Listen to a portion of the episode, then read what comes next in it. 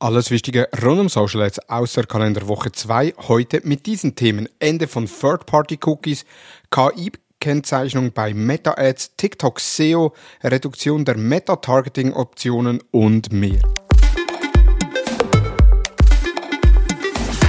Hallo und herzlich willkommen zu Digital Marketing Upgrade, präsentiert von der Hutter Consult.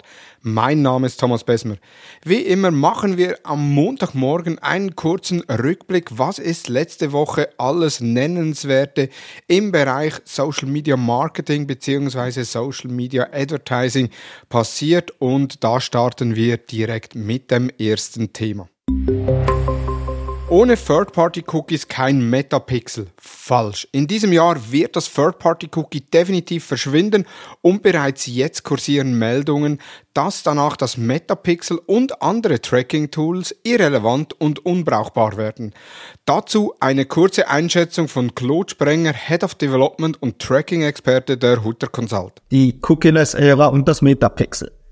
Ein Thema, das in der digitalen Marketingwelt immer lauter wird. Google hat mit den ersten Tests zur Deaktivierung der Third-Party-Cookies die sogenannte Cookie-less-Ära definitiv eingeleitet. Und das Thema kommt aktuell also nicht mehr herum. Bis Ende des dritten Quartals 2024 wird auch Google Chrome Cookies von Drittanbietern automatisch blockieren. Das bringt natürlich Einschränkungen für das Metapixel mit sich, denn das Metapixel arbeitet zwar bereits mit First-Party-Cookies und die sind vom Wegfall der Cookies nicht betroffen, aber gleichzeitig setzt das Pixel auch auf Third-Party-Cookies um Seitenbesucher besser und länger wiedererkennen zu können. Um die aktuellen, das Ende des Metapixel ist nahe Diskussion besser einordnen zu können, haben wir uns tiefer mit der Thematik beschäftigt. Und weißt du was? Das Metapixel wird durch den Wegfall der Cookies zwar eingeschränkt, aber nicht so, dass es überhaupt nicht mehr funktionieren wird. Auswirkungen werden wir unter anderem bei der Bildung von Zielgruppen und beim Targeting spüren.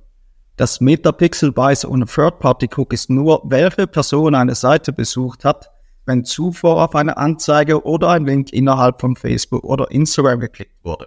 Weil nur dann kann es das First-Party-Cookie erstellen und darin die Benutzererkennung speichern. Liegt diese Information nicht vor, kann Meta die Events, die man an Facebook und Instagram sendet, keinem Facebook-Profil zuweisen und somit keiner Website Custom Audience. Die Größe und Qualität von Website Custom Audiences wird sich dadurch reduzieren. Zielgruppenausschlüsse und Einschlüsse werden ungenauer und die Performance von Dynamic Ads wird abnehmen. Ebenso sind Auswirkungen auf Attribution und Reporting zu erwarten. Über das First-Party-Cookie kann Meta nur für eine eingeschränkte Zeit Daten zur Wiedererkennung des Seitenbesuchers oder der Seitenbesucherin speichern. Bei längeren Customer Journeys, die somit länger als einen Tag dauern, bei Lower Funnel Events wie Purchase, Complete Registration oder Lead, können diese Informationen auf dem Weg also verloren gehen. Auch dadurch können die Signale keinem Profil und somit auch keiner Anzeige zugeordnet werden. Die Anzahl der gemessenen und attribuierten Conversions wird dadurch sinken. Gleichzeitig liegt der Fokus des Pixels mit First-Party-Cookies auf dem sogenannten Click-basierten Tracking. Das heißt, es werden nur Conversions gemessen, bei denen zuvor ein Klick auf eine Anzeige stattgefunden hat. Die ganzen Conversions, die über Ansichten, also View-Conversions gemessen werden, gehen dadurch verloren, weil diese, da keine Daten vorliegen.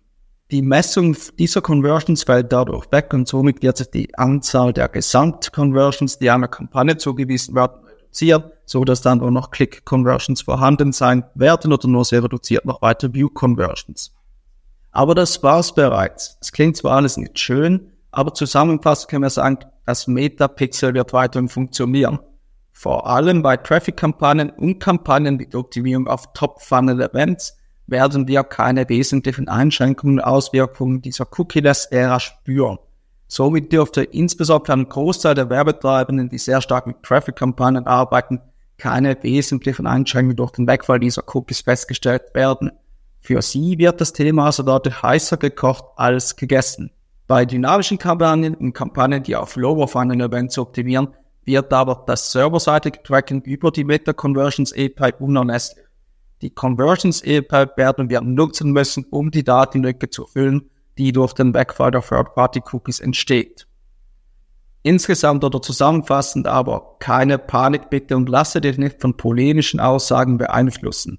Die Cookie-less-Ära kommt, ja, ist aber nicht so heftig, dass das Metapixel gar nicht mehr eingesetzt werden kann.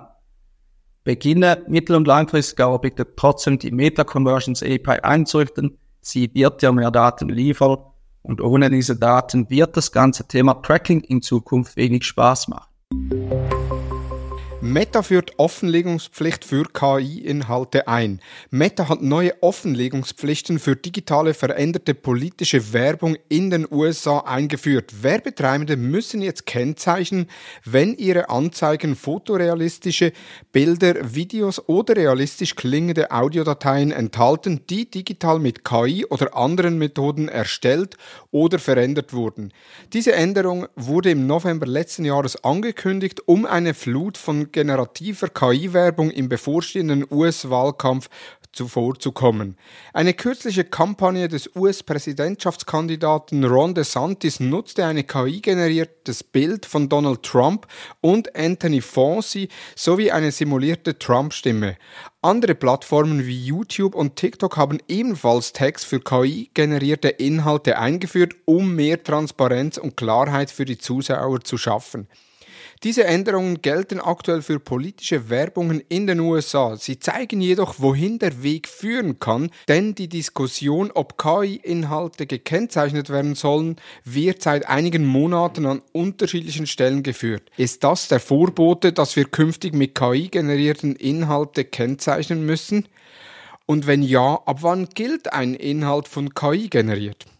Unser geschätzter Kollege Thomas Thaler, der bereits mehrfach Gastautor in unserem Blog war, hat mit mehr als 850.000 Euro Budget mehr als 900 Split-Tests auf Meta durchgeführt, wo er KI-Inhalte gegen echte Inhalte getestet hat. Seine Erkenntnisse und Feststellungen, was nun besser funktioniert, zeigt er am 29. Januar um 11 Uhr in einem kostenlosen Webinar bei Felix Beilharz. Den Link findest du in den Show Notes. Notes.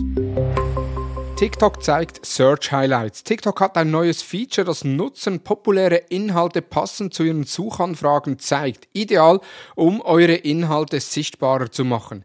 Die Search Highlights helfen euch, eure Inhalte trendaffin und zielgruppenorientiert zu präsentieren.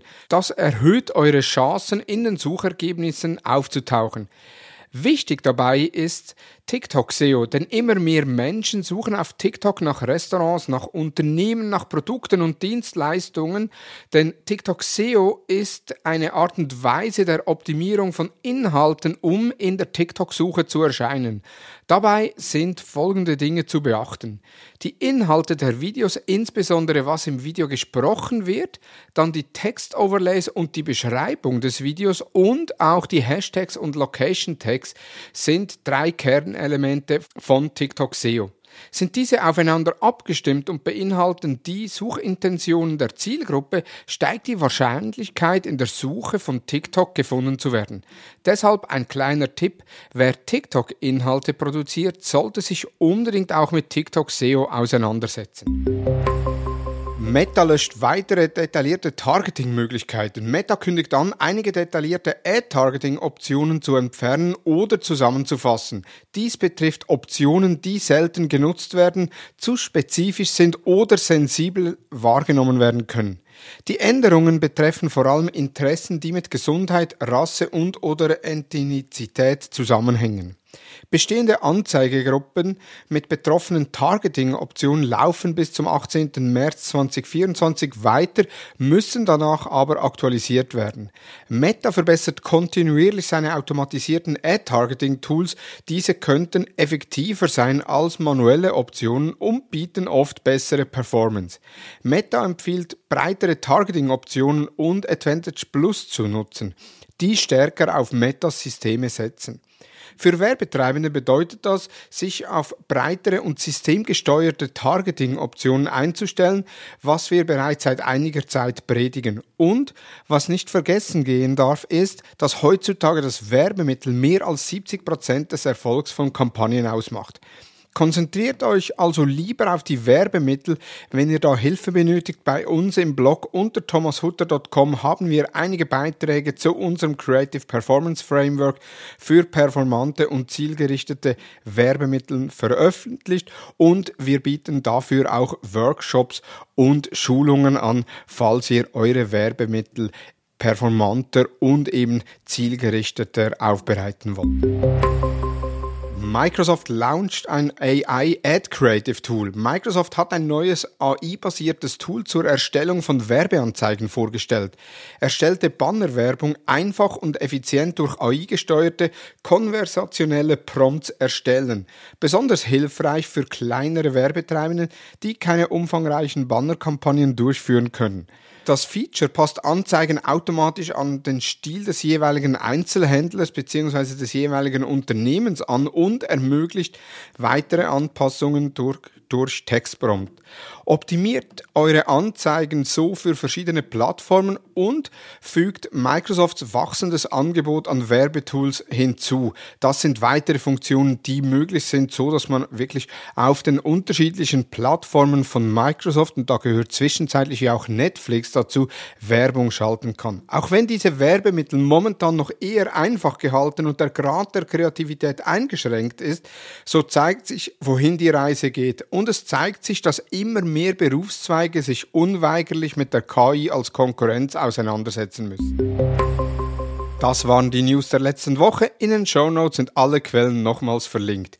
Wir hören uns am nächsten Montag mit den nächsten Social Advertising News. Nun wünsche ich dir einen erfolgreichen Wochenstart. Vielen Dank fürs Zuhören und tschüss.